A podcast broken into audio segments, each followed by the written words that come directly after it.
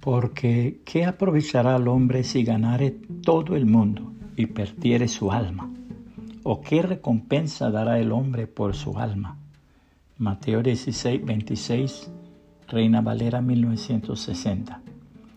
Cierto comerciante se encontraba en su oficina rodeado de facturas, cartas, pedidos y toda clase de evidencias de que tenía mucho trabajo. El pastor de la iglesia donde asistía entró y le dijo, el propósito de mi visita es con el fin de interesarlo en un asunto de grande importancia para el Señor Jesucristo. Hermano pastor, dijo el comerciante, estoy demasiado ocupado para considerar estos asuntos en el día de hoy. Hermano, ¿y cuándo quiere usted que le visite otra vez? preguntó el pastor. No puedo decirle ahora, estoy muy ocupado, tengo mucho trabajo. De pronto otro día, fue la respuesta seca y fría. El ministro se despidió y salió de la oficina con una gran carga en su alma, al darse cuenta de la indiferencia del comerciante, mientras éste continuó con su trabajo. Unos cuantos días después de esta plática, el comerciante recibió la visita de un extraño visitante quien tomándole por el brazo con su larga y fría mano le dijo, ven conmigo. El comerciante colocó su pluma en su lugar, cerró su escritorio y se marchó para su casa. Al salir sintió un desmayo, cayó, lo condujeron a su casa y continuó enfermo. Un intenso frío se apoderó de su corazón y de noche le parecía ver terribles espectros de facturas, letras de cambio, archivos y cartas que abrumaban su excitado cerebro.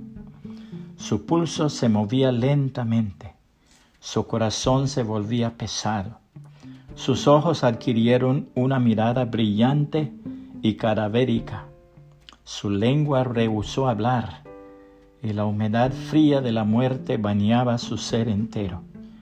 Reconoció ahora que aquel extraño visitante era la muerte. Entonces despertó. Había sido solamente una terrible pesadilla, pero lo bastante perturbador para hacerle reflexionar y entender la importancia de buscar primeramente el reino de Dios y su justicia.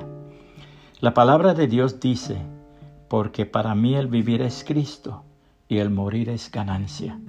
Mas si el vivir en la carne resulta para mí en beneficio de la obra, no sé entonces qué escoger, porque de ambas cosas estoy puesto en estrecho, teniendo deseo de partir y estar con Cristo, lo cual es muchísimo mejor pero quedar en la carne es más necesario por causa de vosotros.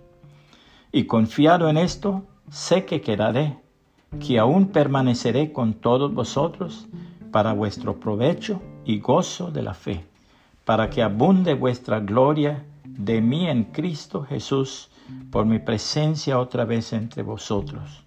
Solamente que os comportéis como es digno del Evangelio de Cristo, para que o sea que vaya a veros o que esté ausente, oiga de vosotros que estáis firmes en un mismo espíritu, combatiendo unánimes por la fe del Evangelio. Filipenses 1, 21 al 27, Reina Valera 1960. Puede compartir este mensaje y que el Señor Jesucristo le bendiga y le guarde.